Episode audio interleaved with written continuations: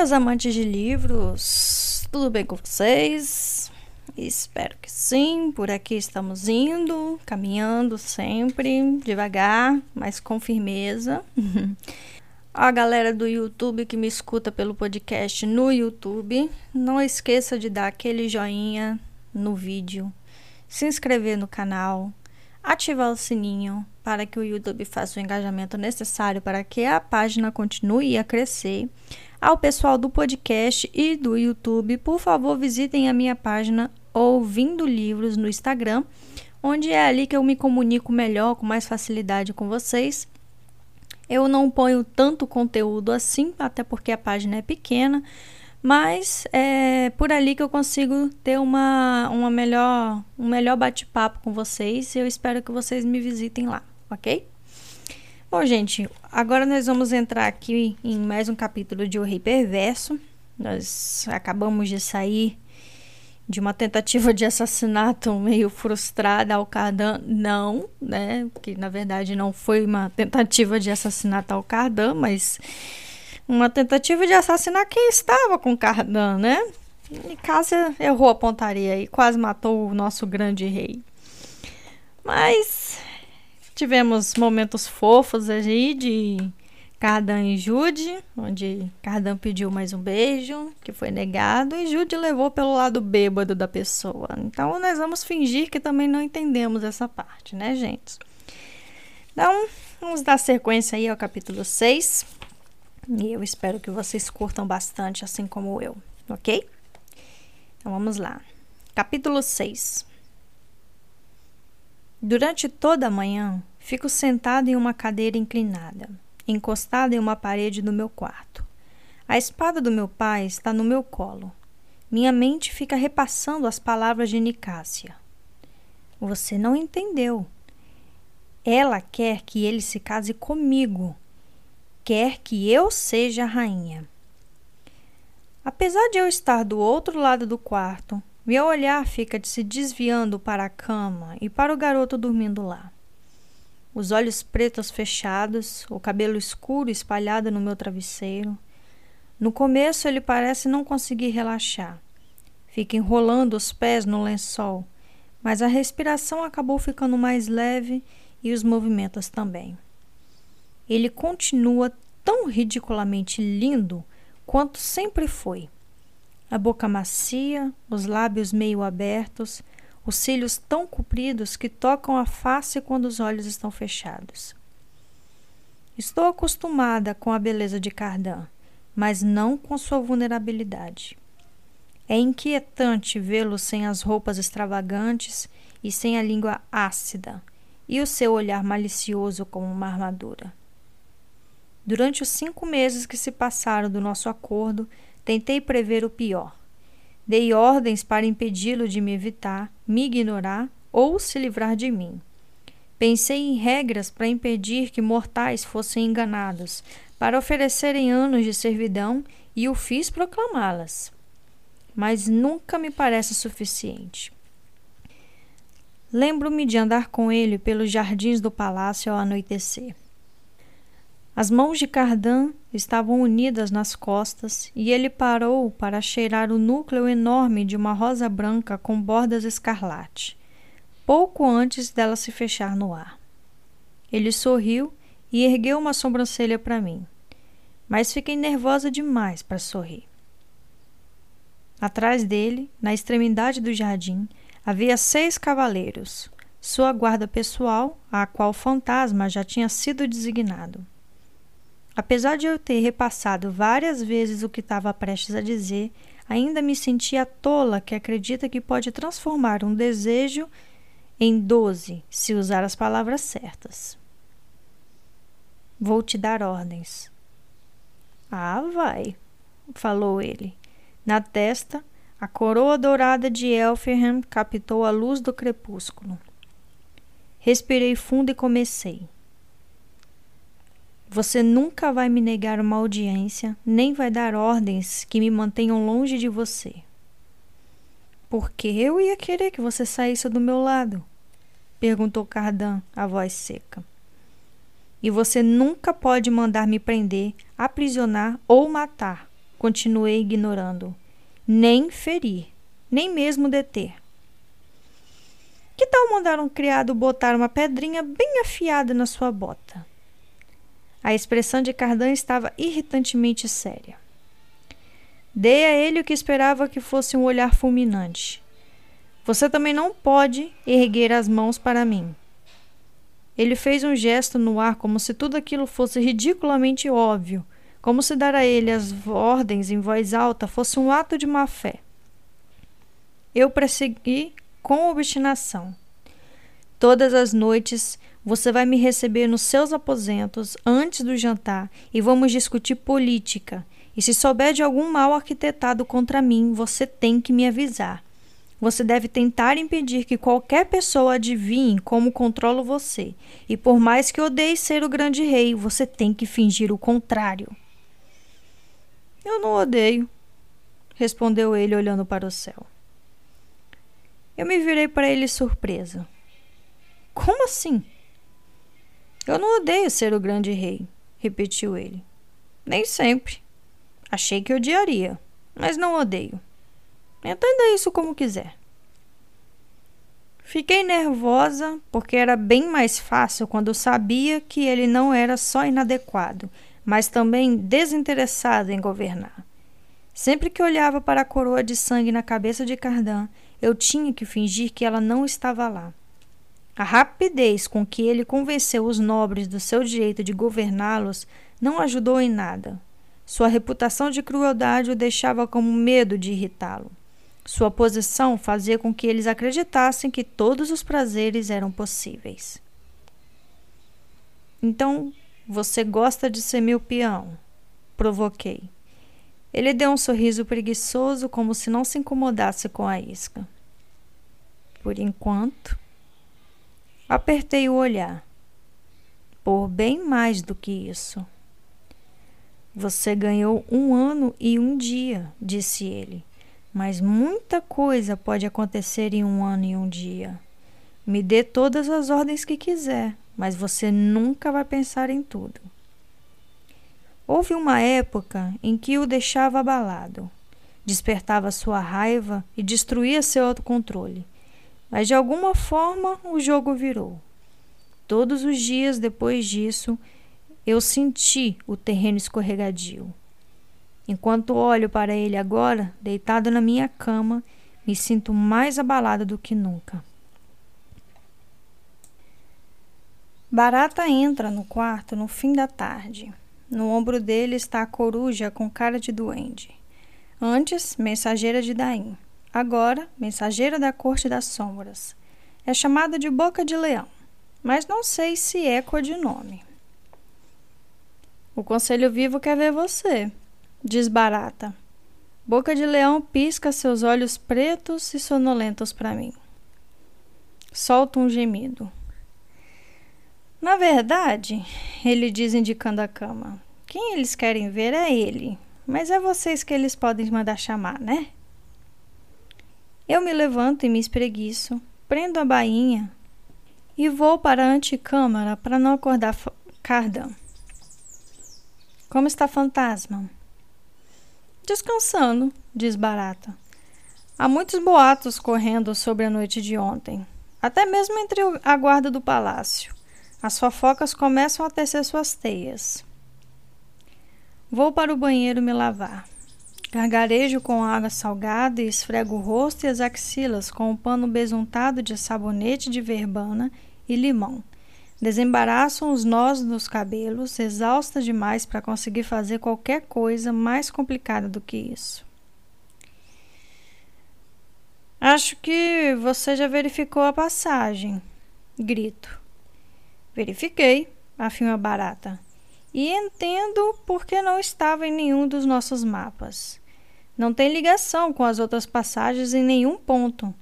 Nem sei se foi construída na mesma época. Penso na pintura do relógio e das constelações, nas estrelas profetizando uma amante amorosa. Quem dormia lá antes de Cardan? Pergunto. Barata dá de ombros. Vários feéricos, ninguém que chamasse atenção, convidados da coroa. Amantes, digo, finalmente juntando as peças. As amantes do grande rei que não eram consortes. Ah! Barata indica Cardan com um movimento de queixo na direção do meu quarto. E aquele foi o lugar que o nosso grande rei escolheu para dormir? Barata me lança um olhar significativo, como se eu devesse saber a resposta para esse enigma, quando eu nem tinha percebido que era um enigma. Não sei, digo. Ele balança a cabeça. É melhor você ir logo para a reunião. Não posso dizer que não é um alívio saber que, quando Cardano acordar, eu não estarei presente. Fim do capítulo 6. Capítulo 7 O Conselho Vivo foi criado durante a época de Eldred, principalmente para ajudar o grande rei a tomar decisões e acabou virando um grupo difícil de se opor. Não é que os ministros tenham poder individual, embora muitos sejam formidáveis por si só, mas, como grupo, eles têm a autoridade de tomar muitas decisões menores em relação à administração do reino. O tipo de decisões menores que, se reunidas, poderiam até limitar um rei. Depois da coroação interrompida e do assassinato da família real, depois da irregularidade com a coroa, o Conselho está com dúvidas em relação à juventude de Cardan e confuso com minha abstenção ao poder. Boca de Leão me leva até a reunião, que acontece em volta de uma mesa de madeira fossilizada sobre um domo retorcido de salgueiro. Os ministros me veem caminhar pela grama e olho para um de cada vez.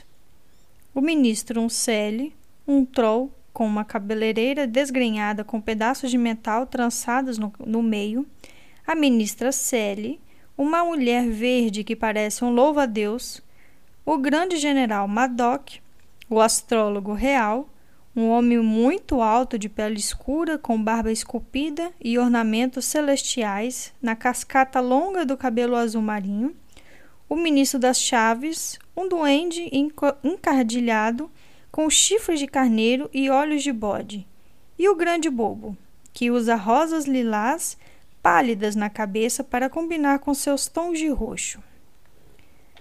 Por toda a mesa há jarras de água e vinho, pratos de frutas secas. Eu me inclino na direção de um dos criados e peço que traga um bule de chá mais forte que puder encontrar. Vou precisar.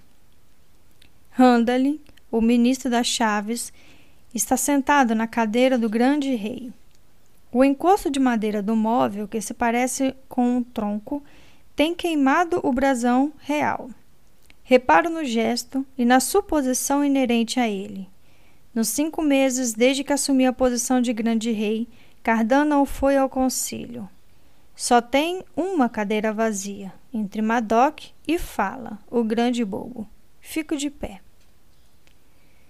Jude Duarte, diz Randalin, fixando os olhos do, de bode em mim. Onde está o grande rei? Estar na frente deles é sempre intimidante, e a presença de Madoc só piora tudo. Ele faz eu me sentir uma criança, ansiosa demais para dizer ou fazer qualquer coisa inteligente. Uma parte de mim só quer provar que sou mais do que eles acham que sou a nomeada fraca e tola de um rei fraco e tolo. Provar que há outro motivo para Cardan ter escolhido uma senescal mortal, além de eu ser capaz de mentir por ele. Eu vim em seu lugar, digo, para falar por ele. O olhar de Randalin é fulminante. Há um boato de que ele disparou em uma das amantes na noite de ontem. É verdade? Um criado colocou o bule de chá que pedi perto do meu cotovelo, e fico grata pelo esforço e pela desculpa para não responder imediatamente. Cortesões me disseram que hoje a garota estava usando uma tornozeleira de rubis enviada para ela num pedido de desculpas, mas não conseguia ficar de pé sozinha. Diz Niwa, a representante Sally ela repuxa os pequenos lábios verdes. Acho tudo isso de péssimo gosto. Fala, o bobo, ri, deixando óbvio que satisfaz o gosto dele. Rubis, por derramar o sangue vermelho rubi dela. Não pode ser verdade. Cardan teria que ter providenciado isso no tempo que levei para sair dos meus aposentos e chegar ao conselho. Mas isso não significa que outra pessoa não tenha agido em seu nome. Todos estão ansiosos para ajudar o rei. Você preferiria que ele a tivesse matado direto? Minhas habilidades em diplomacia não são tão afiadas quanto as de contrariedade. E, além do mais, estou cansada. Eu não me importaria, diz o representante Oncele, Miquel, com uma risadinha. Nosso novo grande rei parece um Cele até o osso, e acho que vai nos favorecer. Agora que sabemos do que ele gosta, poderíamos dar a ele um festejo melhor do que o mestre da Esbórnia se gaba de poder fazer. Há outras histórias, continua Handlin. Uma que diz que os guardas dispararam no grande rei Cardan para salvar a vida da cortesã, que ela está carregando o herdeiro real. Você precisa dizer ao grande rei que o conselho está pronto para aconselhar-o para que o reinado não seja contaminado por esse tipo de história. Farei isso, digo. O astrólogo real, Baffen, me olha com atenção, como se percebendo corretamente minha intenção de não falar com Cardan sobre nada disso. O grande rei está preso à terra e aos seus súditos. Um rei é um símbolo vivo, um coração que bate, uma estrela na qual o futuro de Elfham é escrito. Ele fala baixo, mas de alguma forma sua voz se espalha. Você deve ter reparado que, desde que o reinado dele começou, as ilhas estão diferentes. As tempestades chegam mais rápido, as cores estão um pouco mais vívidas, os aromas estão mais pungentes. Ele continua. Coisas foram vistas nas florestas, coisas antigas que achávamos que tinham sumido fazia tempos do mundo, que vieram dar uma olhada nele. Quando ele fica bêbado, seus súditos ficam embriagados sem saber o porquê. Quando o sangue dele cai, coisas crescem. Ora, a grande rainha Mabe conjurou Ismirre, Ismor e Ismuel do mar, todas as ilhas de Elfham formadas em uma única hora. Meu coração dispara mais e mais conforme Bafen vai falando. Meus pulmões parecem não conseguir ar suficiente. Porque nada disso pode estar descrevendo Cardan. Ele não pode estar tão profundamente conectado à Terra. Não pode ser capaz de fazer isso tudo e ainda assim estar sob meu controle. Penso no sangue na coxa dele e ao lado as flores brancas espalhadas. Quando o sangue dele cai, coisas crescem. E assim, você vê? Diz Randali sem perceber que estou surtando. Todas as decisões do grande rei mudam Elfham e influenciam os habitantes. Durante o reinado de Eldred, quando crianças nasciam, elas eram levadas forçosamente a ele para se juntarem ao reino de Eldred. Mas, nas cortes inferiores, alguns herdeiros foram criados no mundo mortal, fora do alcance dele. Essas crianças voltaram a comandar sem fazer promessas à coroa de sangue. Pelo menos uma dessas cortes tornou uma dessas crianças rainha. E quem sabe quantos feéricos selvagens conseguiram evitar as promessas. E a general da corte dos dentes, Grima Mob, parece ter abandonado o posto. Ninguém sabe bem o que ela pretende fazer. Nós não podemos nos dar ao luxo do descuido por parte do grande rei. Ouvi falar de Grima Mog. Ela é apavorante, mas não tão apavorante quanto Larg. Nós temos que vigiar a rainha submarina também. compartilho. Ela tem um plano e vai agir contra nós. Como é? Pergunta Madoc, interessado na conversa pela primeira vez. Impossível, responde Randalin. Como você poderia saber de uma coisa dessas? Balequim andou se encontrando com representantes dela. Digo. Randalin ri com deboche. E devo acreditar que você ouviu isso dos lábios do próprio príncipe. Se eu mordesse a língua com mais força, acabaria cortando um pedaço. Ouvi de mais de uma fonte. Se a aliança era com Eldred, acabou. Os féricos do mar têm coração frio, diz Miquel. E a princípio parece que ele está concordando comigo mas o tom aprovador de sua voz estraga tudo. Por que que Baffen não consulta o mapa astral? Sugere Randall de forma apaziguadora. Se encontrar uma ameaça profetizada lá, vamos discutir mais. Estou dizendo, insisto frustrada. E esse é o momento em que fala, pula na mesa e começa a dançar, de forma interpretativa, acho. Madoc grunhe e solta uma gargalhada. Um pássaro pousa no ombro de Niuá e ele começa a conversar com sussurros e trinados baixos. Está claro que nenhum deles quer acreditar em mim. Como eu poderia saber de uma coisa que eles ainda não sabem, afinal? Sou jovem demais, inexperiente demais, mortal demais. Nicácia, começo a dizer. Madoc sorri. Sua amiguinha da escola? Eu queria poder dizer a Madoc que o único motivo para ele ainda estar sentado no conselho sou eu. Apesar de ter matado Dain com as próprias mãos, ele ainda é o general. Eu poderia dizer que quero mantê-lo ocupado, que ele é uma arma mais bem usada por nós do que contra nós, que é mais fácil meus espiões ficarem de olho nele quando eu sei onde ele está. Mas tem uma parte de mim que sabe que ele ainda é general só porque eu não puxei a autoridade do meu pai. Ainda tem Grimsen, diz Miquel, seguindo em frente como se não tivesse falado. O grande rei acolheu o ferreiro de Alderking, o criador da coroa de sangue. Agora ele anda entre nós, mas ainda não trabalha para nós. Devemos dar boas-vindas a ele? sugere Niuá, em um raro momento de concordância entre facções Uncele e Cele. O mestre da Esbórnia fez planos para a lua do caçador. Talvez possa acrescentar algum entretenimento para o ferreiro. Depende do que Grimsen gosta, acho, pondero, desistindo de convencê-lo de que Olarga vai agir contra nós. Estou por conta própria. Remexer na terra, talvez, propõe Fala.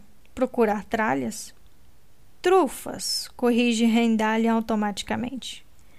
Ah, não, diz Fala franzindo o nariz. Isso não. Tratarei de descobrir suas diversões favoritas. Randali fez uma pequena anotação no papel. Também me disseram que um representante da corte dos cupins vai à festa da lua do caçador. Tento não demonstrar minha surpresa. A corte dos cupins, liderada por Lord Ruiben, ajudou a colocar Cardan no trono. E pelos esforços dele, prometi que, quando Lord Ruiben me pedisse um favor, eu o atenderia. Mas não faço ideia do que ele pode querer. E agora não é uma boa hora para mais uma complicação. Randali limpa a garganta e se vira me olhando diretamente. Transmita nossos lamentos para o grande rei por não podermos aconselhá-lo diretamente e diga que estamos prontos para ajudá-los. Se você não passar essa mensagem para ele, encontraremos outras formas de fazer isso. Faço uma reverência curta e não respondo ao que é uma ameaça clara. Quando estou saindo, Madoc surge andando ao meu lado. Soube que você falou com sua irmã diz ele. as sobrancelhas grossas baixadas e uma imitação de preocupação. Dou de ombros, lembrando a mim mesma de que ele não falou uma palavra a meu favor hoje. Ele me olha com impaciência. Não me diga o quanto você está ocupada com aquele rei garoto, apesar de eu imaginar que ele precise de cuidados. De alguma forma, com poucas palavras, ele me transformou em uma filha mal-humorada e a si mesmo no pai sofredor. Dou um suspiro derrotada. Eu falei com Tarim. Que bom, você está sozinha demais. Não finge ser solidário, digo. É um insulto para nós dois. Você não acredita que posso me preocupar com você mesmo depois de me trair? Ele observa com olhos de gato. Ainda sou seu pai. Você é o assassino do meu pai. Respondo de ímpeto. Posso ser as duas coisas, diz Madoc, sorrindo e mostrando os dentes. Tentei abalá-lo, mas só consegui ficar abalada. Apesar do tempo que passou, as lembranças do ataque final, que não aconteceu quando ele se deu conta de que tinha sido envenenado, está fresca na minha mente. Eu me lembro da expressão dele, de quem gostaria de me partir ao meio. E é por isso que nenhum de nós deveria fingir que você não está furioso comigo. Ah, mas eu estou com raiva, filha. Mas também estou curioso. Ele faz um gesto de condescendência na direção do palácio de Elfham. É isso mesmo que você queria?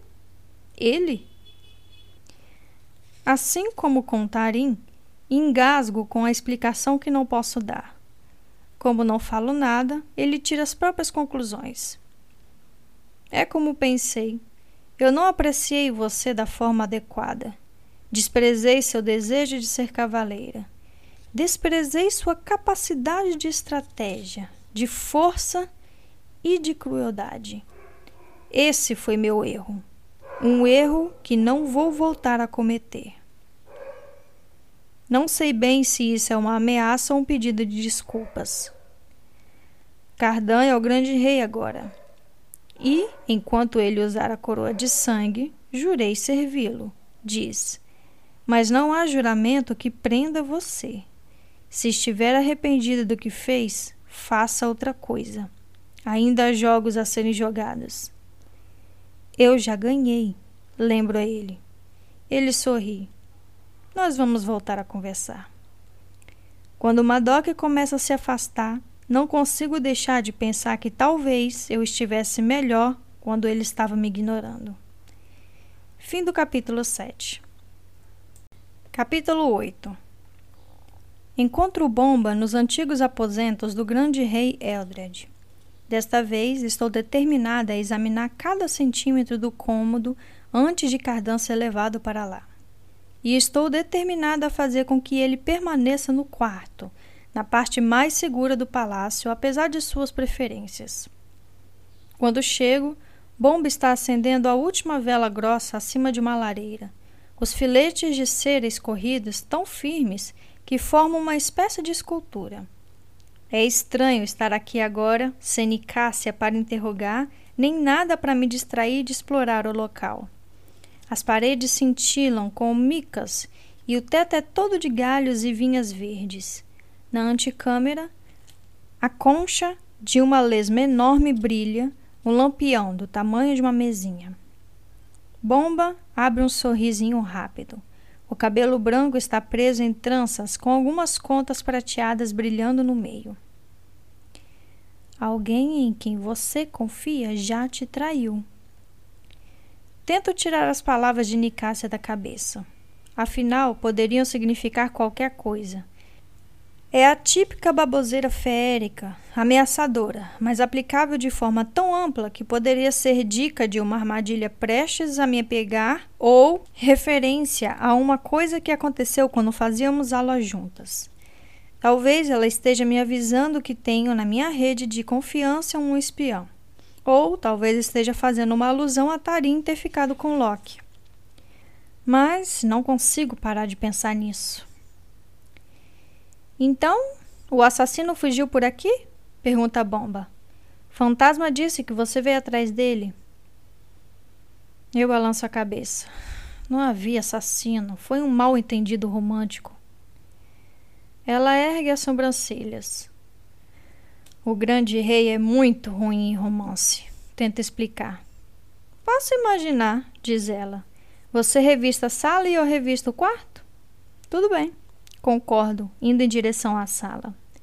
A passagem secreta fica ao lado de uma lareira entalhada com a boca sorridente de um goblin.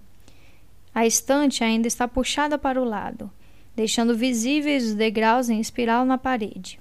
Eu a fecho. Você acha mesmo que podemos convencer Cardan a vir para cá? Pergunta a bomba do outro lado do aposento. É um desperdício tão grande deixar esse espaço glorioso sem uso.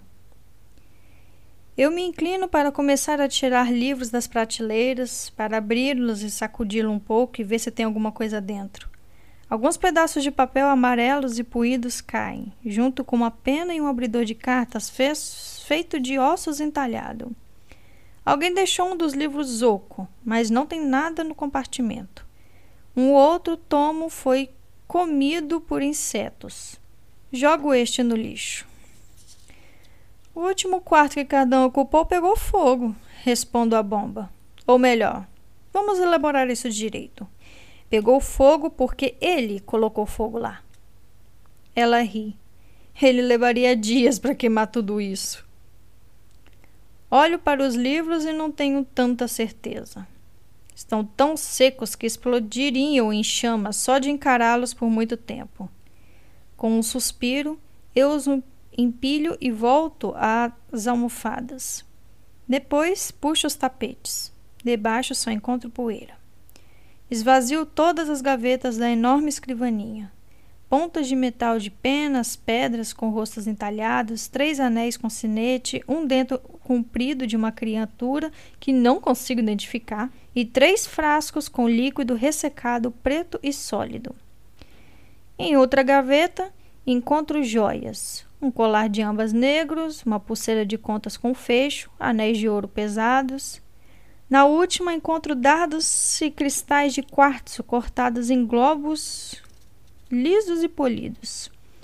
Quando levanto um contra a luz, alguma coisa se move em seu interior. Bomba!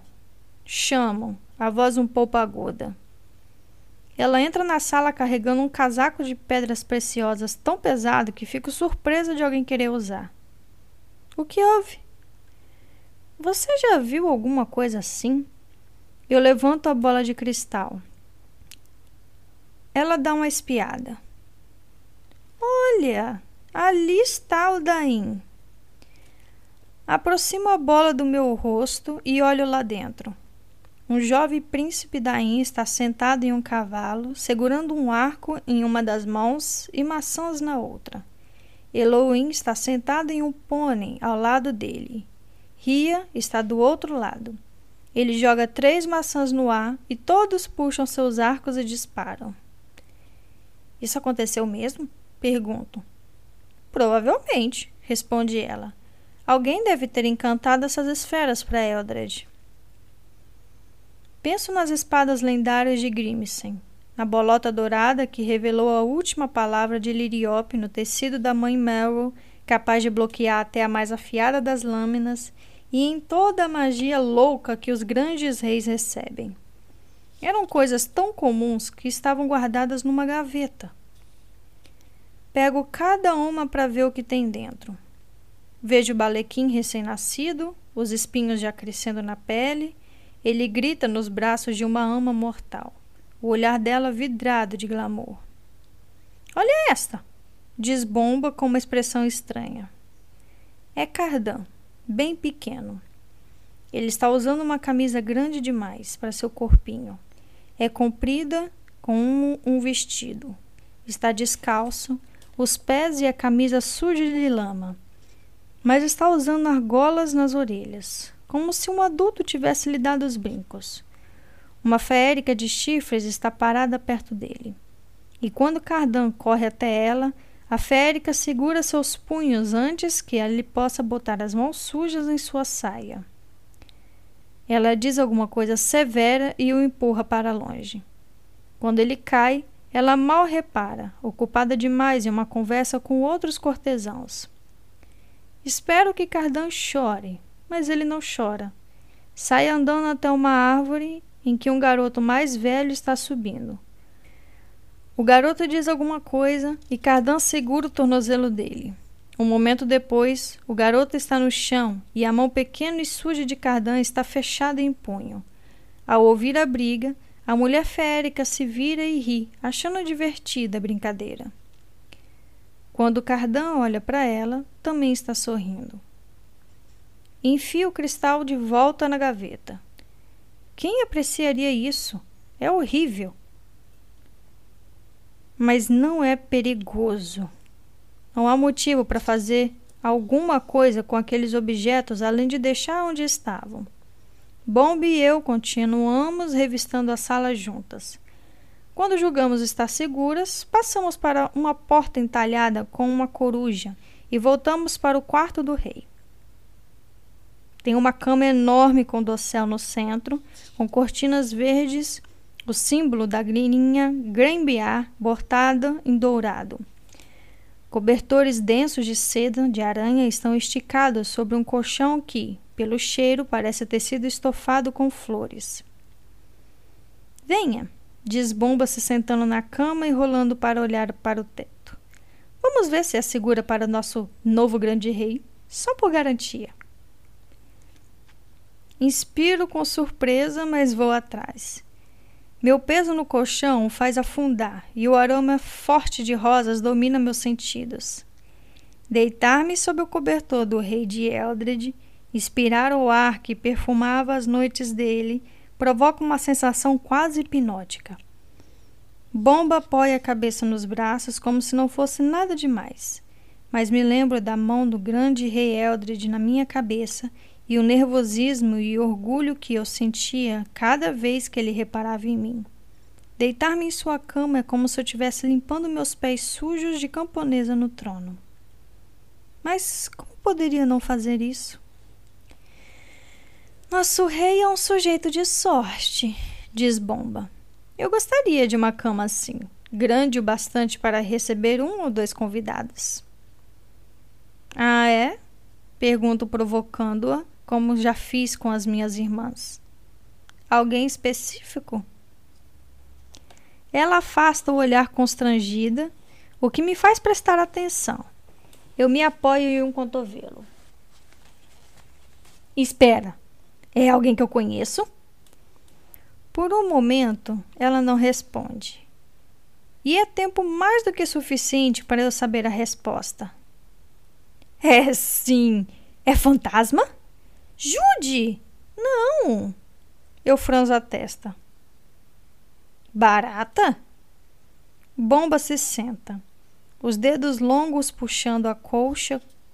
Como não pode mentir, ela só suspira. Você não entende. Bomba é linda. Tem feições delicadas, a pele marrom quente, cabelo branco desgrenhado e olhos luminosos.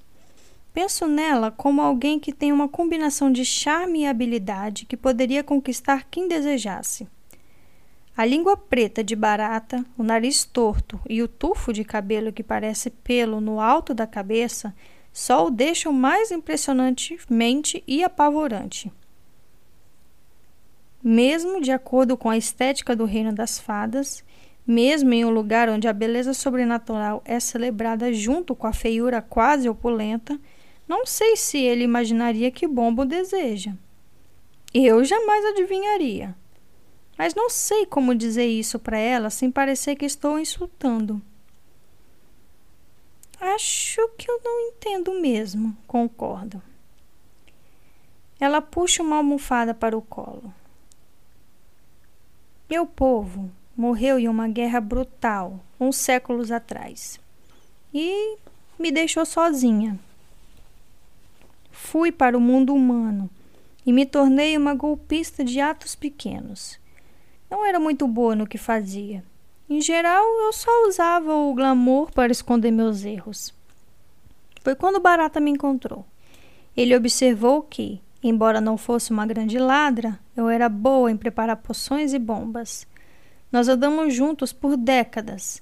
Ele era tão legal, gentil e encantador que enganava as pessoas na cara delas, sem precisar de magia. Abro um sorriso ao pensar nele de chapéu coco e colete com relógio de bolso, achando graça do mundo e de tudo nele.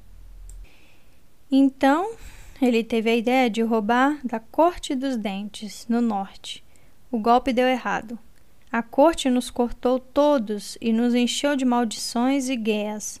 Nos modificou, nos forçou a servi-los. Ela estala os dedos e fagulhas voam. Divertido, né? Tenho certeza de que não foi. Ela se deita novamente e continua falando. Barata Van. Não consigo chamá-lo de barata quando falo dele desse jeito.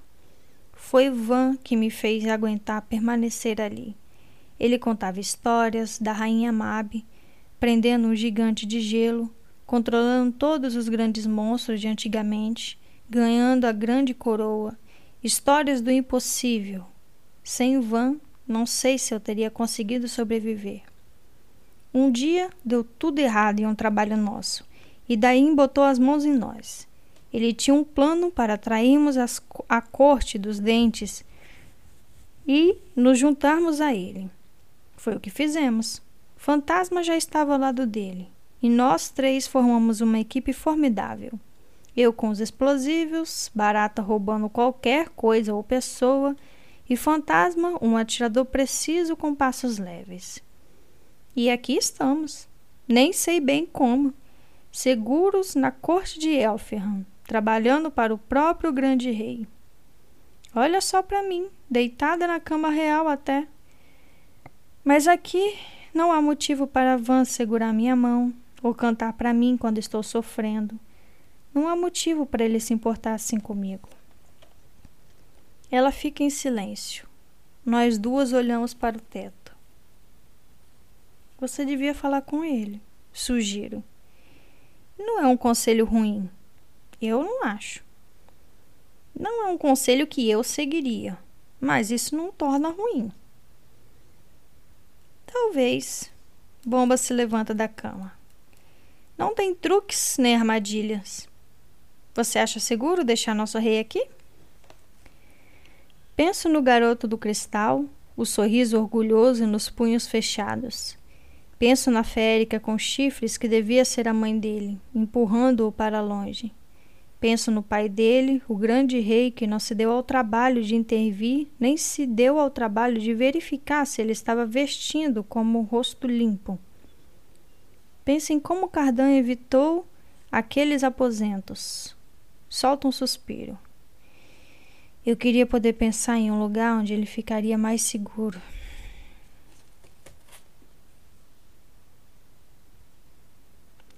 À meia-noite, sou esperada para um banquete. Sento-me a várias cadeiras do trono e escolho um prato de enguias crocantes. Um trio de pixies canta a capela para nós, enquanto cortesãos tentam impressionar uns aos outros com seu humor. Acima, cera escorre em fios longos nos candelabros. O grande rei Cardan sorri para todos na mesa com indulgência e boceja como um gato. O cabelo está desgrenhado, como se ele só tivesse passado os dedos depois que saiu da minha cama. Nossos olhares se encontram e sou eu quem afasta os olhos, meu rosto quente. Me beije, até eu ficar cansada do seu beijo. O vinho é trazido em jarras coloridas, brilham em verde marinho e safira, citrino e rubi, ametista e topázio. Um novo prato chega, com violetas açucaradas e orvalho congelado. Em seguida, domos de vidro debaixo dos quais há peixinhos prateados em uma nuvem de fumaça azul pálida. Do reino submarino, diz uma das cozinheiras, vestida para a ocasião. Ela se curva. Olho para cima da mesa para Randalin, ministro das chaves. mas ele está fazendo questão de me ignorar. Ao meu redor, os domos são erguidos e a fumaça, com aroma de pimenta e ervas, toma conta do salão. Vejo que Loki se sentou ao lado de Cardan e puxou a garota que estava sentada ali para o colo. Ela levanta os pés com cascos e inclina a cabeça chifruda para trás numa gargalhada. Ah, suspira Cardan, ergando um anel de ouro do prato. Estou vendo que meu peixe tem uma coisa na barriga. E o meu também, diz uma cortesã do outro lado, pegando uma pérola grande com uma unha. Ela ri de prazer. Um presente do mar. Todos os peixes prateados contêm um tesouro. Os cozinheiros são chamados mas respondem gaguejando com negação, jurando que os peixes foram pescados recentemente e só foram temperados com ervas na cozinha. Franzo a testa para o meu prato, para as contas de vidro do mar que encontro debaixo das guelas do meu peixe. Quando levanto o olhar, Loki está segurando uma moeda de ouro, talvez parte do tesouro de um navio mortal perdido. Estou vendo você olhar para ele, sussurra Nicásia, se sentando ao meu lado. Hoje ela está usando um vestido de renda dourada. O cabelo escuro de turmalina está preso com dois pentes dourados no formato de maxilar de tubarão, com direito a dentes de ouro e tudo. Talvez eu só esteja olhando as bugigangas e o ouro com os quais sua mãe pensa que pode comprar o favor dessa corte. Ela pega uma das violetas do meu prato e a coloca delicadamente na língua. Perdi o amor de Cardan pelas palavras e beijos fáceis de Loki, açucarados como essas flores, diz ela. Sua irmã perdeu o seu amor para conseguir o de Loki, não foi? Mas nós todos sabemos o que você perdeu. Loki? Dou uma risada. Já foi tarde. Ela franze as sobrancelhas. Certamente não era para o grande rei que você estava olhando.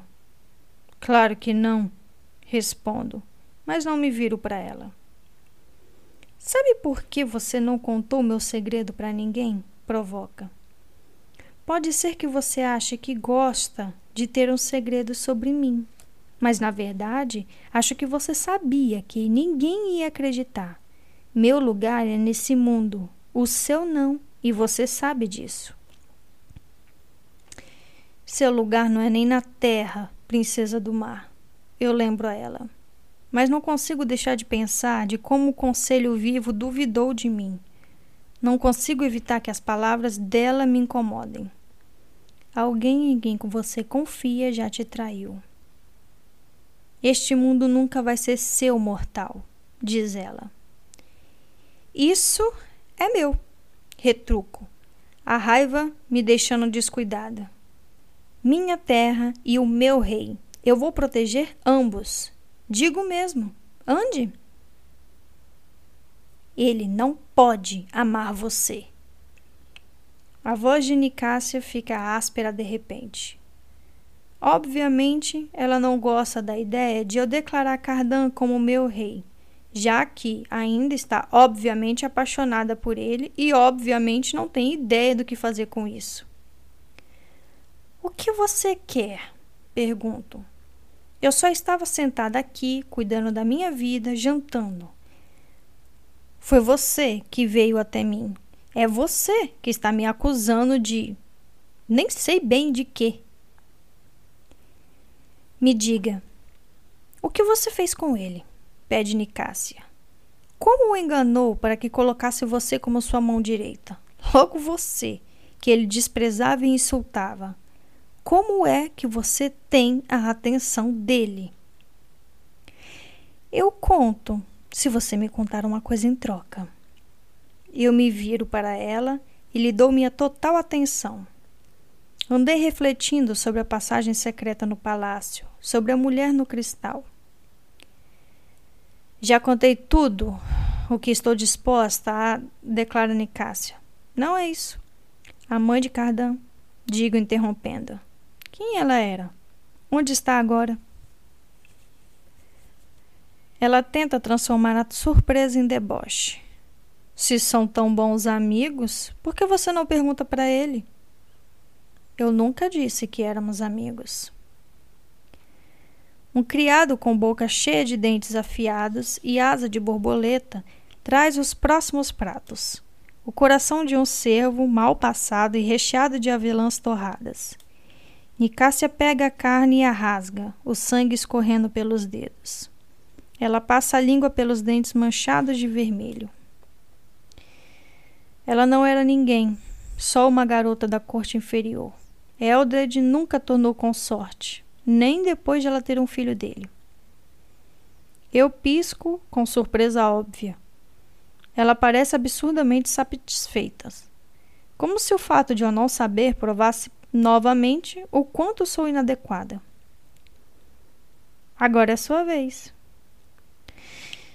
Quer saber o que eu fiz para ele me botar onde estou? Pergunto, me inclinando em sua direção, chegando perto bastante para ela sentir o calor do meu hálito. Eu o beijei na boca e depois ameacei beijar mais se ele não fizesse exatamente o que eu queria. Mentirosa, sussurra ela. Se são tão bons amigos, digo, usando as palavras dela com uma satisfação maliciosa. Por que você não pergunta a ele? Ela desvia o olhar para Cardan, que está com a boca suja de vermelho devido ao sangue do coração, a coroa na testa. Eles parecem farinha do mesmo saco, um par perfeito de monstros. Ele não olha para nós, está ocupado ouvindo o alaúde cujo instrumentista compôs ali na hora, uma ode ao reinado dele. Meu rei, eu penso, mas só por um ano e um dia, e cinco meses já se passaram. Fim do capítulo 8. Capítulo 9 Taterfel está me esperando quando volto para o quarto. Os olhos de besouro reprovadores enquanto ela pega a calça do grande rei do meu sofá. Então é assim que você está vivendo, resmunga a pequena diabrete uma minhoca no casulo da borboleta. Há algo de reconfortante e familiar em ser repreendida, mas isso não significa que eu gosto. Viro-me para que ela não veja meu constrangimento pelo quanto deixei as coisas ficarem desorganizadas, sem mencionar o que parece que andei fazendo e com quem. Jurada a prestar serviço para Madoc até pagar uma dívida de honra, Taterfel não poderia ter vindo até aqui sem ele saber. Ela pode ter cuidado de mim desde que eu era criança, fazendo coisas como pentear meu cabelo e consertar meus vestidos e trançar sovas secas para que eu não fosse enfeitiçada. Mas é a Madoc que ela serve lealdade. Não que eu ache que ela não gostava de mim, mas nunca confundi o que ela fazia com amor. Dou um suspiro. Os servos do castelo teriam limpado meus aposentos se eu deixasse. Mas aí eles acabariam notando meus horários estranhos e poderiam esbilhotar meus papéis, além dos meus venenos. Não, era melhor bloquear a porta e dormir na sujeira. Ouço a voz da minha irmã no meu quarto. Você voltou! Ela bota a cabeça para fora segurando alguns trajes. Alguém em quem você confia já te traiu. Como entrou? Pergunto. Minha chave girou. Houve resistência. Os mecanismos se moveram. Aprendi a humilde arte de arrombar fechaduras. E apesar de não ser nenhuma prodígio, sei pelo menos identificar quando uma fechadura foi arrombada. Ah, Tarim ri. Eu me passei por você e consegui uma cópia da chave. Tenho vontade de dar um chute na parede. É claro que todo mundo sabe que eu tenho uma irmã gêmea. É claro que todo mundo sabe que mortais são capazes de mentir. Alguém não deveria ter feito pelo menos uma pergunta que ela teria dificuldade de responder antes de conceder acesso a meus aposentos no palácio? Mas, para ser justa, Eu mesma já menti várias vezes e não aconteceu nada. Não posso me ressentir de Tarim por ter feito o mesmo. És a meu que esta seja a noite que ela escolheu para invadir meus aposentos, justo quando as roupas de Cardan estão espalhadas pelo meu tapete e há uma pilha de ataduras ensanguentadas em uma mesa baixa. Eu persuadi Madoc a presentear você com o resto da dívida de Tartefel, anuncia Tarim, e trouxe todos os seus casacos e vestidos e joias. Olho nos olhos escuros da diabetes. Você quer dizer que ela vai ficar espionando para Madoc? Taterfel curva os lábios e sou lembrada de como o beliscão dela dói. Mas que garota maliciosa e desconfiada! Devia sentir vergonha de me dizer uma coisa dessas. Sou agradecida pelas vezes em que você foi gentil, digo. Se Madoc deu sua dívida para mim, pode considerá-la paga há muito tempo. Taterfel franze a testa com infelicidade. Madoc poupou a vida de meu amante quando podia tê-la tirada do por direito. Jurei conceder a ele cem anos dos meus serviços e esse tempo está quase acabando. Não desonre meu juramento achando que ele pode ser dispensado com o movimento da sua mão. Fico magoada com as palavras. Você lamenta que ele tenha enviado para mim? Ainda não, diz ela, e volta a trabalhar. Vou para o meu quarto e pego as ataduras ensanguentadas de Cardan, antes que Tatefel faça isso. Ao passar pela lareira, jogo-as nas chamas. O fogo aumenta. E então? pergunta minha irmã. O que você trouxe para mim? Ela aponta para minha cama, onde espalhou minhas coisas velhas, nos lençóis desarrumados. É estranho ver as roupas e joias que não uso há meses. Há coisas que Madoc comprou para mim, as coisas que Oriana aprovou, túnicas, vestidos, trajes de lutas, gibões. Tarim trouxe até o vestido da criada que eu usava nas minhas aventuras pela mansão Hollow e as roupas que usávamos quando íamos escondidas para o mundo mortal. Quando olho para tudo, vejo uma pessoa que, ao mesmo tempo, sou e não sou. Uma garota que ia para as aulas e achava que as coisas que estava aprendendo não eram tão importantes. Uma garota que queria impressionar o único pai que conhecia, que queria um lugar na corte, que ainda acreditava em honra. Não sei bem se ainda caibo nessas roupas. Ainda assim, eu as penduro no armário, ao lado dos meus dois gibões, pretos e de um par de botas de cano alto. Abro uma caixa com as minhas joias brincos que ganhei de aniversário, uma pulseira de ouro, três anéis, um com um rubi que Madoc me deu em uma festa da lua sangrenta, um com o brasão dele que não me lembro de ter ganhado, e um fino de ouro que foi presente de Oriana. Colares de pedra da lua, pedaços de quartzos, ossos entalhados. Enfio o anel de rubi em um dos dedos da mão esquerda. E eu trouxe uns desenhos diz ela, pegando um bloco de papel e se sentando de pernas cruzadas na minha cama. Nenhuma de nós é excelente artista, mas os desenhos de roupa dela são fáceis de entender. Quero levá-los para o meu alfaiate. Ela me imaginou com muitas jaquetas pretas de gola alta, as saias com coberturas laterais para facilitar o movimento, os ombros parecem protegidos por peças de armadura e em alguns casos ela desenhou o que parece ser uma única manga brilhosa de metal. Eles podem anotar minhas medidas, sugere ela. Você nem precisa experimentar. Olho para ela por um longo tempo. Tarim não gosta de conflitos. Seu jeito de lidar com todo o terror e confusão da nossa vida foi se tornar imensamente adaptável como um daqueles lagartos que mudam de cor de acordo com o ambiente. Ela é a pessoa que sabe o que vestir e como se comportar, porque ela estuda as pessoas com atenção e as imita. Ela é boa em escolher roupas para passar uma certa mensagem, mesmo que a mensagem dos desenhos pareça ser: fique longe de mim, senão eu corto a cabeça de vocês. Não acho que ela queira me ajudar, Mas o esforço que dedicou a isso, principalmente com o casamento próximo, é extraordinário. Tudo bem. O que você quer? O que você quer dizer? Pergunta ela, por inocência. Você quer que a gente seja amiga de novo? Falo usando o vocabulário mais moderno. Agradeço por isso. Você quer que eu vá ao seu casamento, o que é ótimo, porque eu quero ir. Mas isto isto é demais. Eu sei ser legal. Ela se defende, mas não me encara. Eu espero.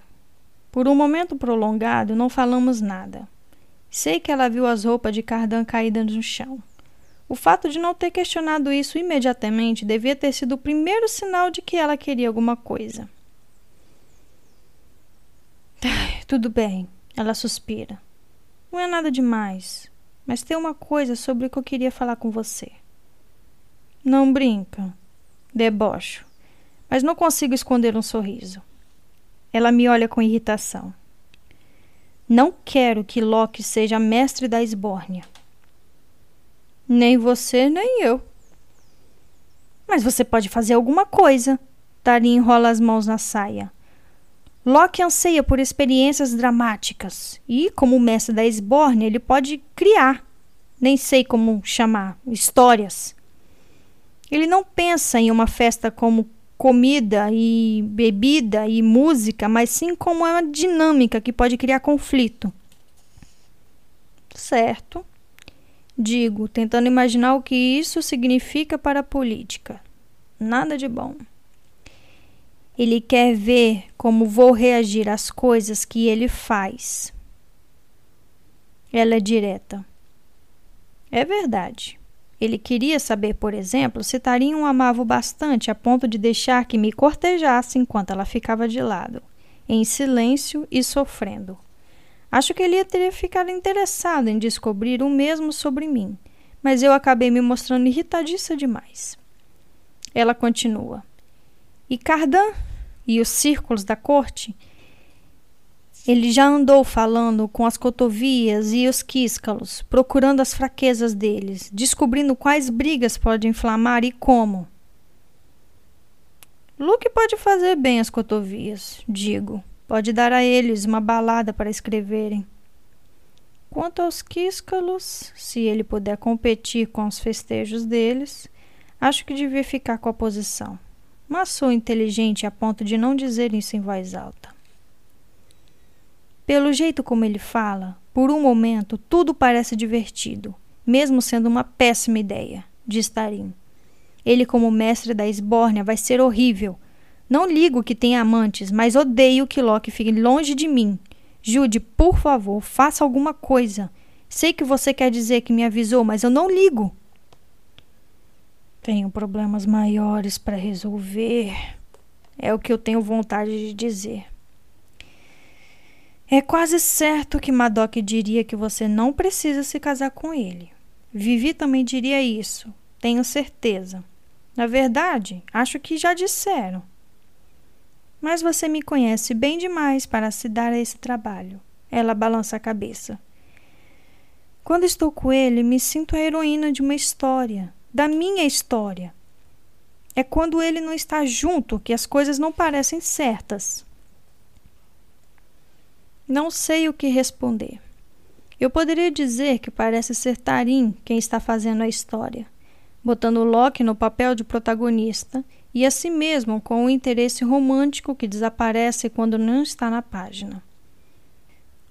Mas me lembro de quando era eu que estava com Loki de como me senti especial e escolhida e linda. Agora, ao pensar em tudo aquilo, só me sinto burra. Acho que eu poderia mandar Cardan tirar o título de Loki. Mas ele se ressentiria de eu usar meu poder para uma coisa tão mesquinha e pessoal. Faria com que eu parecesse fraca. E Loki perceberia que a retirada do título era culpa minha, pois não escondi meu desprazer. Ele saberia que tenho mais poder sobre Cardan do que faz sentido. E tudo sobre o que Tarim está reclamando agora continuaria a acontecer. Logo, não precisa ser mestre da esbórnia do grande rei para se meter nesse tipo de confusão. O título só permite que ele a leve a uma escala maior. Vou falar com Cardan. Minto. O olhar de Tarim desvia para onde as roupas dele estão no chão e ela sorri. Fim do capítulo 9.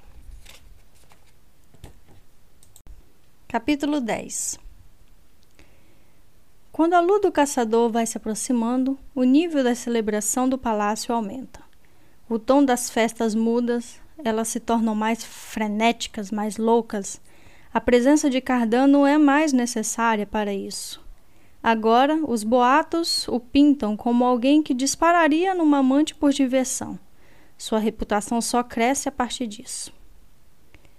As lembranças dos seus dias de juventude, o jeito como entrou de cavalo em uma das nossas alas, a briga que comprava, as crueldades que executavam são esmiuçadas. Os féricos podem não ser capazes de mentir, mas as histórias crescem aqui como em qualquer lugar, alimentada pela ambição, a inveja e o desejo.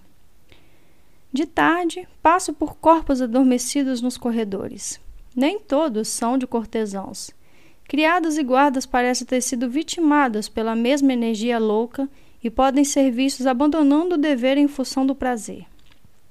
Féricos nus correm pelo jardim de Elfham e cubas que já tinham sido usadas para dar água a cavalos agora estão cheias de vinho.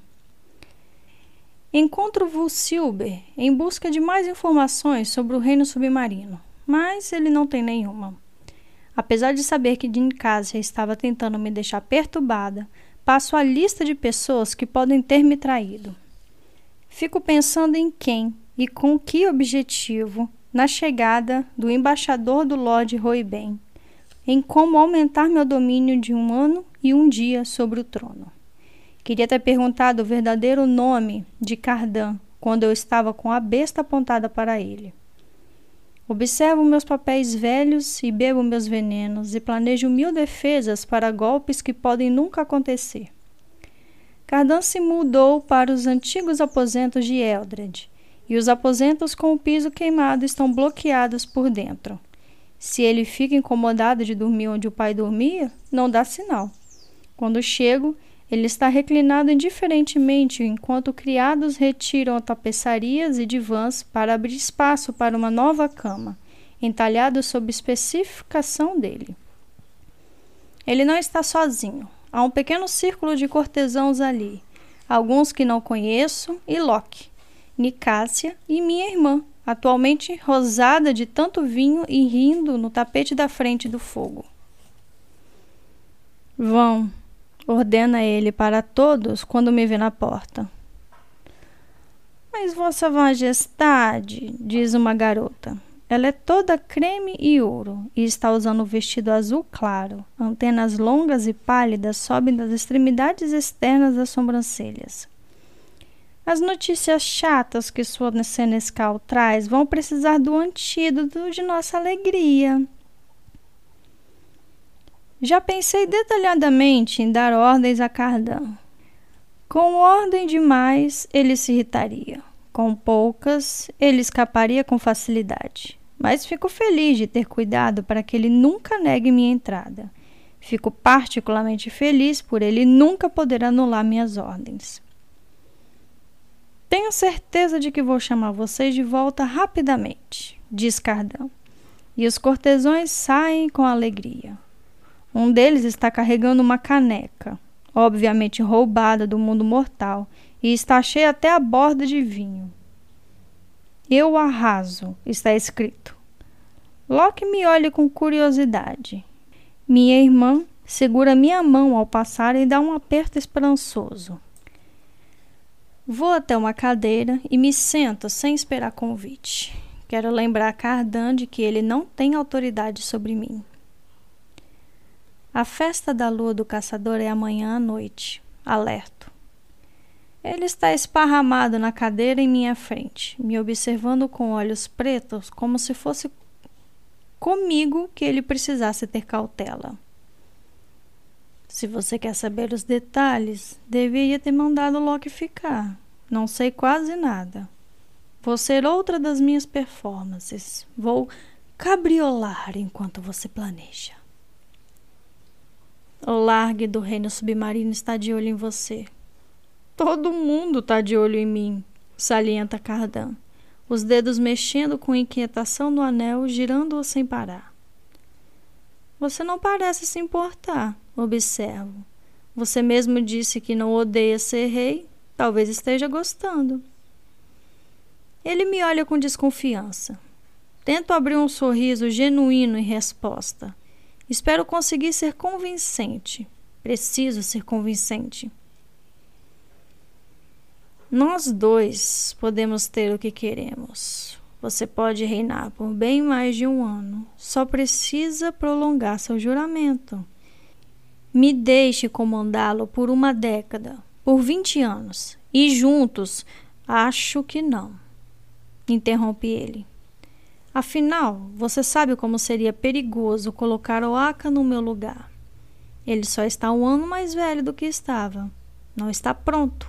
Ainda assim, em poucos meses você vai ter que me mandar abdicar em favor dele, ou fazer um arranjo que exija que confiemos um no outro, em vez de eu confiar em você sem esperança de ter sua confiança em troca. Estou furiosa comigo mesma por achar que ele poderia concordar em manter as coisas como estão. Cardan abre o sorriso mais doce do mundo. Talvez aí você possa ser minha senescal de verdade. Eu trinco os dentes. Houve uma época em que uma posição grandiosa como a de senescal estaria além dos meus mais loucos sonhos. Agora parece uma humilhação. O poder é contagioso. O poder é ambicioso. Tome cuidado, alerto. Posso fazer os meses que faltam passarem muito devagar. O sorriso dele não se altera. Alguma outra ordem? Pergunta. Eu devia contar mais sobre Olargue, mas a ideia de Cardan se vangloriando com a proposta da rainha submarina é mais do que sou capaz de suportar. Não posso deixar esse casamento acontecer e agora não quero ouvir provocações sobre isso. Não beba até morrer amanhã e fique de olho na minha irmã. Tarim parecia bem hoje, diz ele, com as bochechas rosadas e alegria nos lábios. Vamos tratar para que ela continue assim, não é? Ele ergue as sobrancelhas. Você gostaria que eu a seduzisse para ela se afastar de Loki? Eu poderia tentar. Não prometo nenhum resultado, mas você talvez ache a tentativa divertida. Não, não, de jeito nenhum, não faça isso. Digo, e não penso sobre o pânico quente que as palavras dele induzem. Eu só quis dizer para que você tente impedir Loki de ser a pior versão dele enquanto ela estiver por perto. Só isso. Ele aperta os olhos. Você não deveria encorajar o oposto disso? Talvez fosse melhor para Tarim encontrar a infelicidade com Loki o mais rápido possível. Mas ela é minha irmã e nunca quero ser o motivo de sua dor. Eu balanço a cabeça. Ele faz um gesto vago no ar. Como quiser. Sua irmã não será embrulhada em cetim e aniagem tão protegida dela mesma quanto eu puder deixar. Eu me levanto. O conselho quer que Loki prepare algumas diversões para agradar Grimsen. Se forem boas, talvez o ferreiro faça para você um copo que nunca fique sem vinho. Cardan me encara com os olhos semicerrados e tenho dificuldade de interpretar o que significa. Ele também se levanta e segura minha mão. Não tem nada mais doce, diz ele, beijando o dorso da minha mão, do que aquilo que é escasso. Minha pele fica vermelha, quente e pinicando. Quando saio, o círculo de Cardan está no corredor, esperando poder voltar aos aposentos. Minha irmã parece meio nauseada, mas quando me vê, abre um sorriso largo e falso. Um dos garotos musicou um poeminha e fica tocando sem parar. cada vez mais rápido. A gargalhada deles se espalha pelo corredor e parece o grasnar de corvos.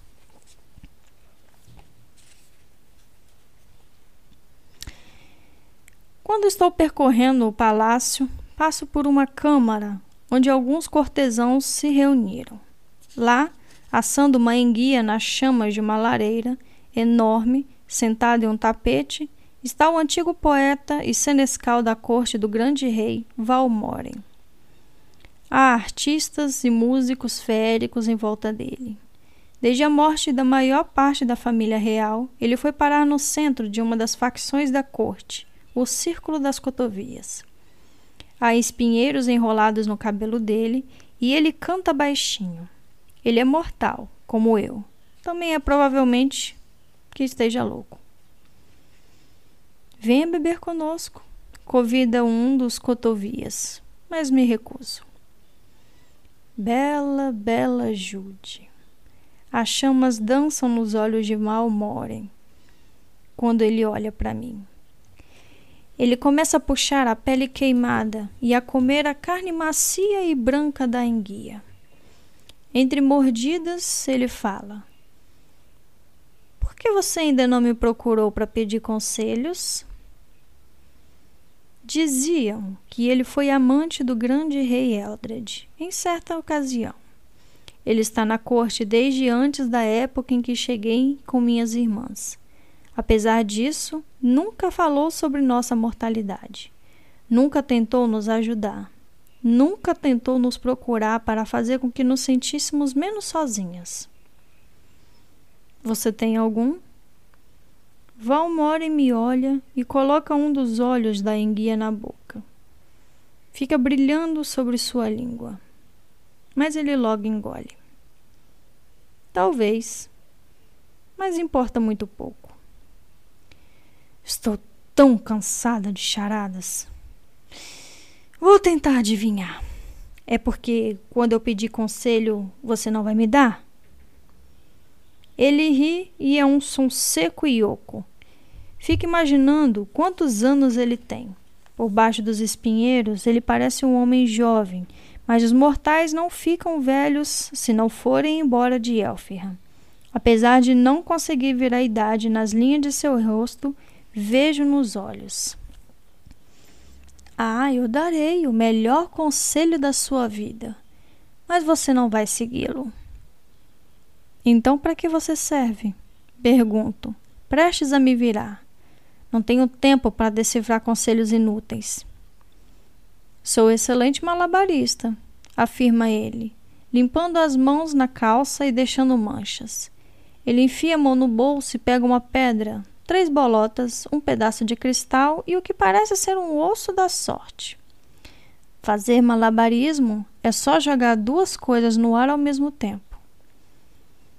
Ele começa a jogar as bolotas para lá e para cá e depois acrescenta o osso. Alguns dos cotovias se cutucam e cochicham com prazer. Você pode acrescentar quantas coisas quiser, mas só tem duas mãos e só pode jogar duas coisas. Só é preciso jogar cada vez mais rápido, cada vez mais alto. Ele acrescenta a pedra e o cristal, as coisas voando entre suas mãos com tanta rapidez que é difícil ver o que ele está jogando. Eu expiro fundo. De repente, tudo cai no piso de pedra. O cristal se estilhaça, uma das bolotas rola para perto da lareira. Meu conselho, diz Valmoren, é que você aprenda e faça malabarismo melhor do que eu, Senescal. Por um longo momento, fico com tanta raiva que não consigo me mexer. Sinto-me arder de raiva, traída pela única pessoa que devia entender como é difícil ser o que somos aqui. Antes que eu faça alguma coisa de que vá me arrepender, dou meia volta e saio. Eu avisei que você não aceitaria meu conselho, grita ele atrás de mim. Fim do capítulo 10. Capítulo 11 Na noite da lua do caçador, a corte inteira vai para o bosque leitoso, onde colocaram nas árvores coberturas de seda que parecem, aos meus olhos mortais, casulos de mariposas, ou talvez o jantar embrulhado de uma aranha. Loki mandou construir uma estrutura de pedras achatadas, empilhadas para formar um trono rudimentar. Um pedaço enorme serve de encosto e uma pedra ampla é o assento. Fica colossal no meio do bosque. Cardan está sentado ali, a coroa brilhando na testa. A fogueira próxima queima sálvia e milefólio. Por um momento fugaz, Cardan parece maior, transformado em mito, o verdadeiro grande rei do reino das fadas, não a marionete de alguém. A surpresa desacelera meus passos, o pânico morde meus calcanhares. Um rei é um símbolo vivo, um coração que bate, uma estrela na qual o futuro de Elfham é escrito. Você deve ter reparado que, desde que o reinado dele começou, as ilhas estão diferentes, as tempestades chegam mais rápido, as cores estão um pouco mais vívidas, os aromas estão mais pungentes. Quando ele fica bêbado, seus súditos ficam embriagados sem saber o porquê. Quando o sangue dele cai, coisas crescem. Espero que Cardan não veja nada disso no meu rosto. Quando estou na frente dele, inclino a cabeça, grata por uma desculpa para não encarar. Meu rei, digo. Cardan se levanta do trono e solta uma capa toda feita de penas pretas reluzente. Um novo anel cintila no dedo mindinho, a pedra vermelha refletida as chamas da fogueira. É um anel bem familiar. O meu anel! Lembro que ele segurou minha mão em seu quarto mais cedo. Trinco os dentes e lanço um olhar para minha mão vazia. Ele roubou o meu anel. Roubou e eu não reparei. Barata o ensinou a fazer isso. Eu me pergunto se Nicásia contaria isso como traição, porque certamente me parece uma. Venha comigo, ordena ele, segurando minha mão e me guiando pela multidão. Doentes e elfos féricos de pele verde e marrom, os com asas esfarrapadas e ainda aqueles com trajes de casca de árvore esculpida. Todo o povo de Elfham apareceu em seus melhores trajes. Passamos por um homem com um casaco bordado de folhas douradas e outro de colete de couro verde com um chapéu com a ponta curvada. Cobertores forram o chão, que está cheio de travessas de frutas e uvas do tamanho de uma mão fechada, e cerejas vermelhas como rubis. O que estamos fazendo? Pergunto, enquanto Cardan me leva para o limite da floresta. Acho um tédio que todas as minhas conversas sejam notadas, diz ele. Quero que você saiba que sua irmã não veio hoje. Cuidei para que fosse assim. O que Loki planejou? Pergunto, sem querer parecer agradecida e me recusando a elogiar a atitude. A reputação dele depende desta noite. Cardan fez uma careta. Eu não procuro minha linda cabecinha com esse tipo de coisa. São vocês que têm que fazer o trabalho. Como a formiga da fábula, que trabalha na terra enquanto o gafanhoto canta para passar o verão. E fica sem nada no inverno. Lembra o restante da fábula. Não preciso de nada, afirma ele, balançando a cabeça com uma tristeza fingida. Sou o rei do milho. Afinal, esperando ser sacrificado para que o pequeno Oaka possa tomar meu lugar na primavera. Acima de nós, há esferas que brilham com a luz mágica e quente pairando no ar da noite. Mas as palavras de Cardan geram um arrepio de medo em mim. Eu o encaro. Sua mão desliza até meu quadril, como se ele fosse me puxar para perto. Por um momento vertiginoso e idiota, algo parece cintilar entre nós. Me beije até eu ficar cansado de seu beijo. Cardan não tenta me beijar, claro. Ele não está à beira da morte, não está delirando de tanto beber, não está tomado de autodesprezo. Você não devia estar aqui hoje, formiguinha, diz ele, me soltando. Volte para o palácio. Ele sai andando pela multidão. Os cortesãos se curvam quando ele passa. Alguns, os mais ousados, seguram seu casaco, flertam, tentam puxá-lo para uma dança. E Cardan, que já arrancou a asa de um garoto que não quis se curvar, agora permite essa familiaridade com uma gargalhada. O que mudou? Ele está diferente porque eu obriguei a ficar assim? É por estar longe de Balequim? Ou não está diferente e só estou vendo o que eu quero ver? Continuo sentindo a pressão quente de seus dedos na minha pele. Tem algo muito errado comigo por querer o que eu odeio, por desejar alguém que me despreza, mesmo que ele também me deseje. Meu único consolo é que Cardan não sabe o que eu sinto. Seja qual for a imoralidade que Locke planejou, tenho que ficar para encontrar o representante da corte dos cupins. Quanto mais cedo meu favor a Lord Ben for pago, mais cedo tenho uma dívida menos pairando sobre minha cabeça. Além do mais, não podem me ofender mais do que já me ofenderam. Cardan volta para o trono e Nicásia chega com Grimsen, um broche de mariposa prendendo a capa. O ferreiro começa um discurso que, sem dúvida, é lisonjeiro e tira algo de um bolso. Parece um brinco, uma única gota que Cardan ergue contra a luz e admira. Acho que ele fez seu primeiro objeto mágico a serviço de Elfirham. Nas árvores à esquerda vejo a coruja com cara de duende, boca de leão, olhando e piscando.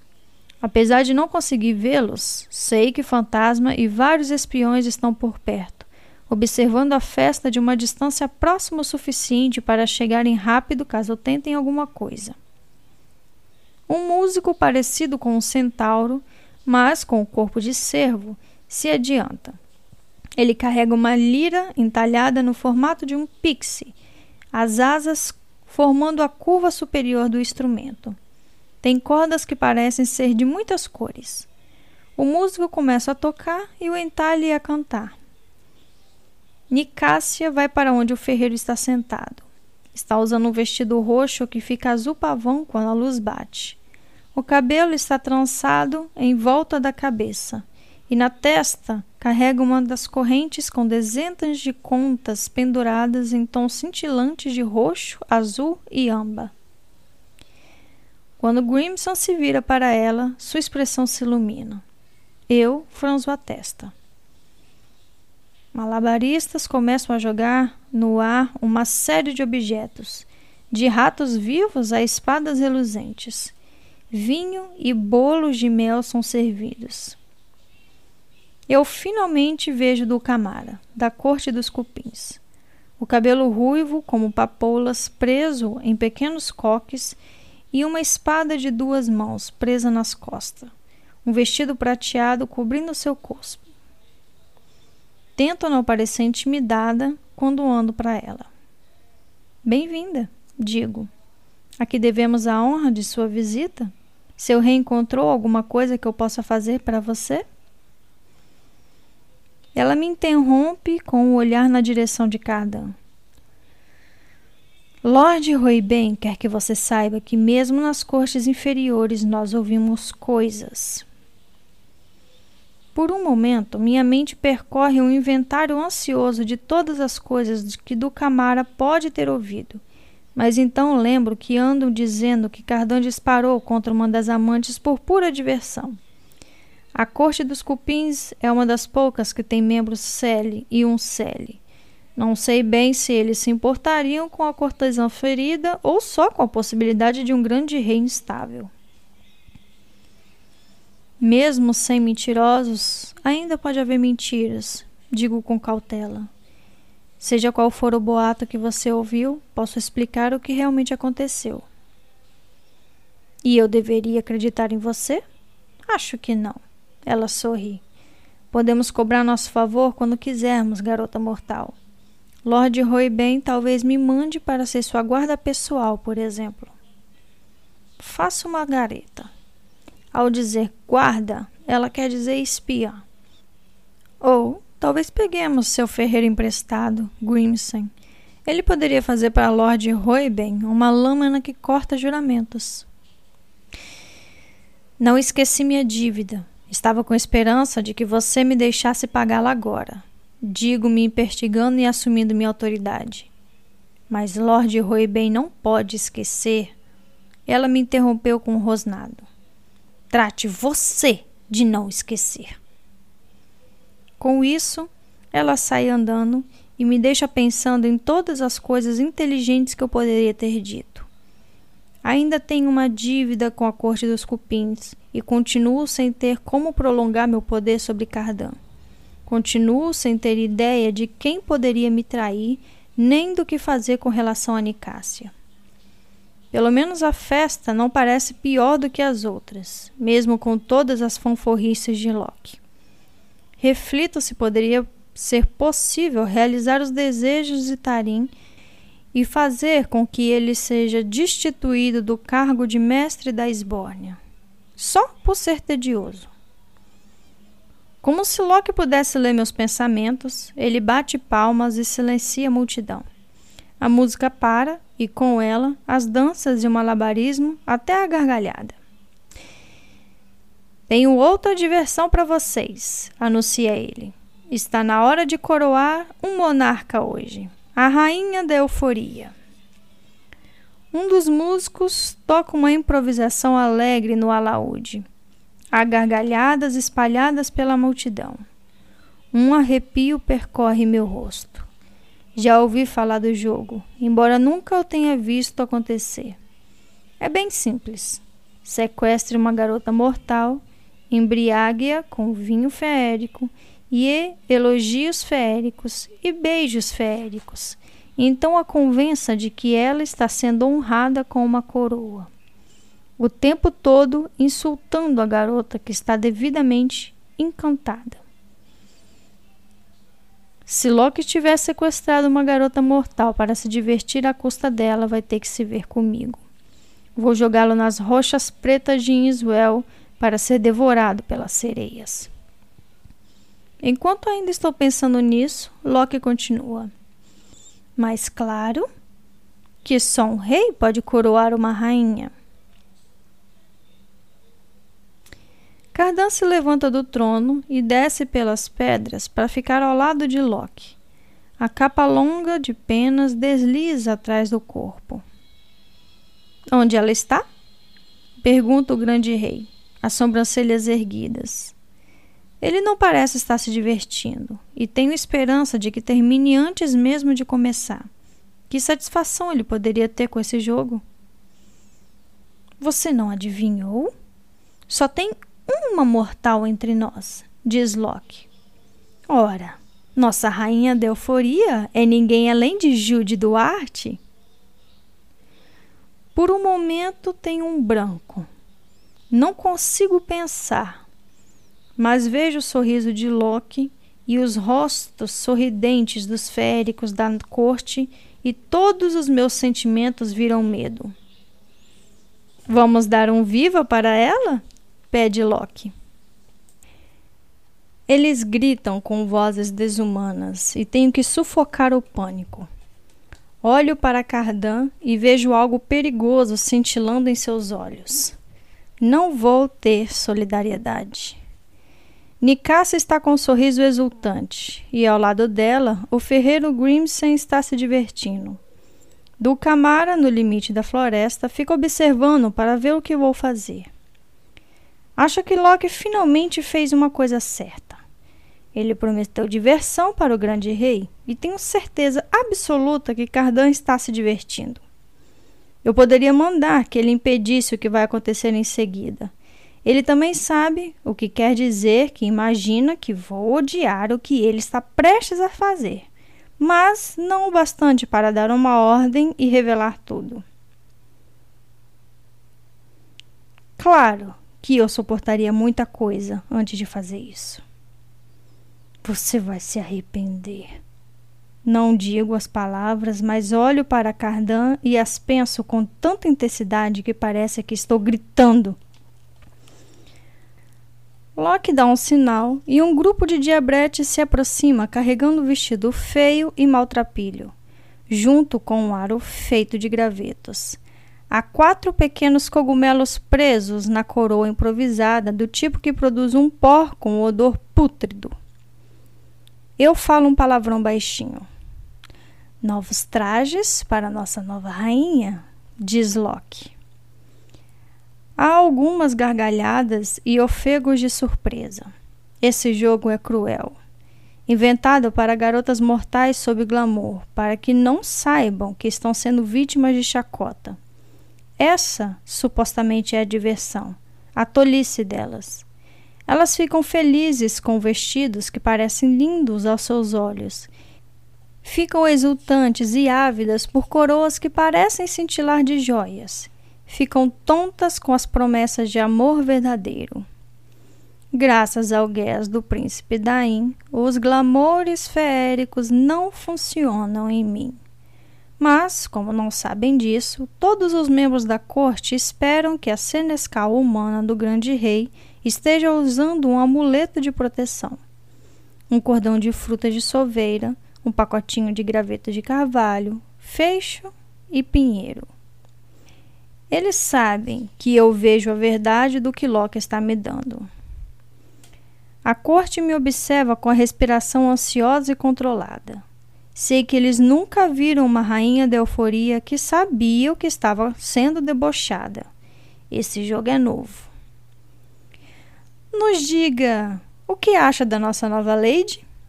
Locke pede a Cardan em voz alta, com um sorriso estranho. A expressão do grande rei se contrai, mas relaxa um momento depois, quando ele se vira para a corte. Sou perturbado constantemente por sonhos com Jude. Diz ele, a voz se espalhando. O rosto dela aparece com nitidez no meu pesadelo mais frequente.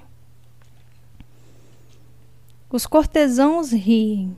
O calor sobe ao meu rosto porque ele está contando um segredo e usando esse segredo para debochar de mim. Quando Eldred era grande rei, as festas eram serenas, mas o novo grande rei não é só uma revelação para a terra, mas para a corte em si. Percebo que ele diverte os convidados com seus caprichos e sua capacidade de ser cruel. Fui tola de chegar a pensar que ele está diferente do de sempre. Alguns de nós não acham mortais bonitos. Na verdade, alguns podem até jurar que Jude não tem encantos.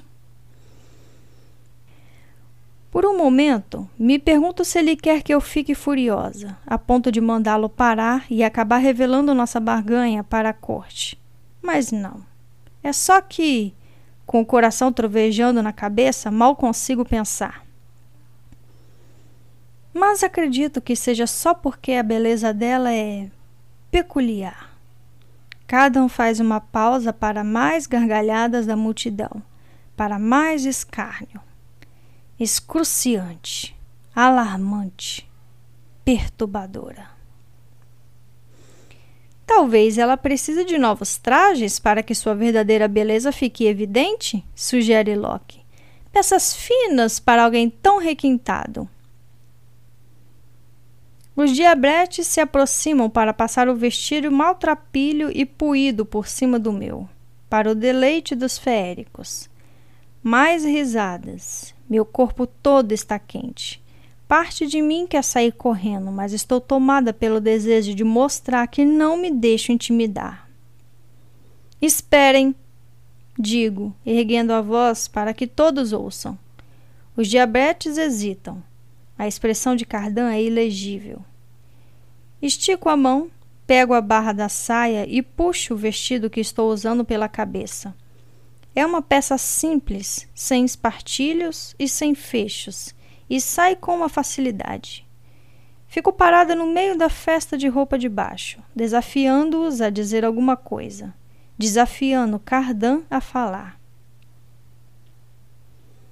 Agora estou pronta para colocar o meu vestido novo. digo. Há alguns gritinhos, como se as pessoas não entendessem que o jogo é de humilhação. Surpreendentemente, Loki parece estar feliz da vida. Cardan chega mais perto de mim, o olhar devorador. Não sei se aguento ele me insultando de novo. Por sorte, o grande rei parece ter ficado sem palavras. Eu te odeio. Sussurro antes que ele possa falar. Ele inclina meu rosto na direção do seu. Fala de novo. Pede ele enquanto os diabretes penteiam o meu cabelo e colocam a coroa feia e fedorenta na minha cabeça. A voz dele está baixa, as palavras são só para mim. Eu me solto, mas antes vejo a expressão no rosto de Cardan. Ele está como ficou quando foi obrigado a responder minhas perguntas, quando admitiu o desejo por mim. Ele parece estar confessando. Um rubor se espalha por mim, me confundindo, porque estou ao mesmo tempo furiosa e com vergonha. Eu viro a cabeça. Rainha da euforia, está na hora da sua primeira dança, diz Locke, me empurrando na direção da multidão. Dedos se fecham nos meus braços, gargalhadas não humanas ecoam nos meus ouvidos quando a música começa. Quando a dança recomeça, estou no meio. Meus pés batem na terra junto com o ritmo dos tambores. Meu coração se acelera com o ritmo de uma flauta. Sou girada, passada de mão em mãos entre pessoas, empurrada e cutucada, beliscada e machucada. Tento me segurar contra a compulsão da música, tento me libertar da dança, mas não consigo. Quando tento arrastar os pés, mãos me puxam até a música me agitar de novo. Tudo se torna uma confusão de sons e tecidos voando, de olhos brilhantes e escuros e dentes afiados demais. Estou perdida na dança, fora de controle, como se fosse criança de novo, como se não tivesse barganhado com Daim e me envenenado e roubado o trono. Isso não é glamour. Não consigo parar de dançar. Não consigo fazer meu corpo parar de se mover, mesmo com meu pavor crescendo. Não vou parar. Vou dançar até gastar o couro dos sapatos, dançar até meus pés estarem ensanguentados, dançar até cair. Parem a música! Grito o mais alto que consigo, o pânico dando um tom quase de grito à minha voz. Como rainha da euforia, como senescal do grande rei, vocês vão me permitir escolher a dança. Os músicos param. Os passos dos dançarinos ficam lentos. Talvez seja só uma trégua momentânea, mas eu não sabia nem se conseguiria isso. Estou toda tremendo de fúria e medo e de estresse de lutar contra meu próprio corpo. Eu me impertigo toda, fingindo com todos eles que estou trajada com roupas refinadas em vez de trapos. Vamos organizar uma dança digo, tentando imaginar como minha madrasta, Oriana, falaria isso. Desta vez minha voz sai como quero, carregada de uma ordem fria. E vou dançar com o meu rei, que me encheu de elogios e presentes hoje. A corte me observa com olhos brilhantes e úmidos. São as palavras que eles poderiam esperar que a rainha da euforia dissesse que tenho certeza que incontáveis mortais já falaram antes, em circunstâncias diferentes. Espero que os deixe nervosos saber que estou mentindo. Afinal, se o insulto a mim é deixar claro que sou mortal, esta é minha resposta. Eu também moro aqui e conheço as regras. Talvez até conheça melhor do que vocês, porque vocês nasceram com elas, mas eu tive que aprender. Talvez eu as conheça melhor do que vocês, porque vocês têm mais chances de quebrá-la. Quer dançar comigo? Pergunto a Cardan, fazendo uma reverência à voz ácida. Pois eu o acho tão bonito quanto você me acha. Um sussurro se espalha pela multidão. Paguei Cardan a mesma moeda e a corte não sabe bem como reagir. Eles gostam de coisas não familiares, como surpresas, mas talvez estejam em dúvida se vão gostar dessa. Ainda assim, parecem hipnotizadas pela minha pequena apresentação. O sorriso de Cardan é indecifrável. Eu adoraria, responde ele. E os músicos começam a tocar de novo. Cardan me toma nos seus braços. Nós já dançamos uma vez, na coroação do príncipe Daim, antes dos assassinatos começarem. Antes de eu tomar Cardan como prisioneiro sob mira da faca. Será que ele pensa nisso enquanto me gira pelo bosque leitoso? Ele podia não ter muita prática com a espada, mas, como garantiu a filha da bruxa, é um dançarino talentoso. Deixo que me guie por passos que eu certamente erraria sozinha. Meu coração está disparado e minha pele coberta de suor. Mariposas frágeis voam sobre nossas cabeças, girando como se estivessem tragicamente atraídas pela luz das estrelas. O que quer que você faça comigo, digo com raiva demais para ficar em silêncio. Posso fazer pior com você. Ah! suspira ele, os dedos segurando os meus com firmeza. Não pense que esqueço disso nem por um segundo. Então por quê? Pergunto. Você acredita que eu planejei sua humilhação? Ele ri. Eu? Parece dar muito trabalho.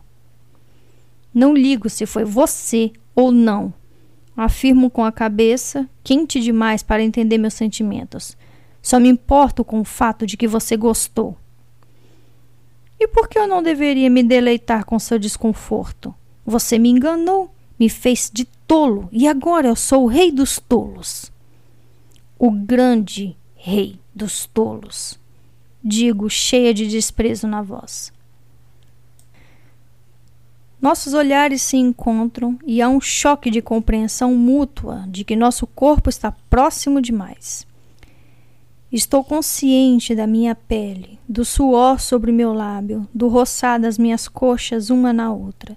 Estou ciente do calor do pescoço dele sobre meus dedos entrelaçados, do toque do cabelo e do quanto quero enfiar as mãos ali. Inspiro o aroma de cardan musgo e carvalho e couro. Olho para sua boca traidora e a imagino na minha. Tudo nisso está errado. Em volta de nós, a festa está sendo retomada.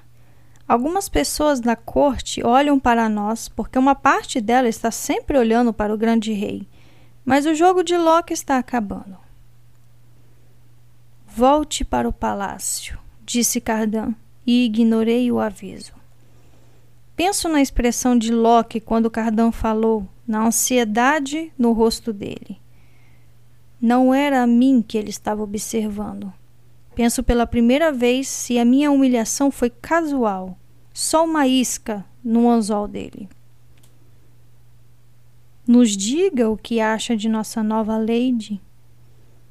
Para meu imenso alívio, no fim da dança, os músicos fazem outra pausa e olham para o grande rei em busca de instruções.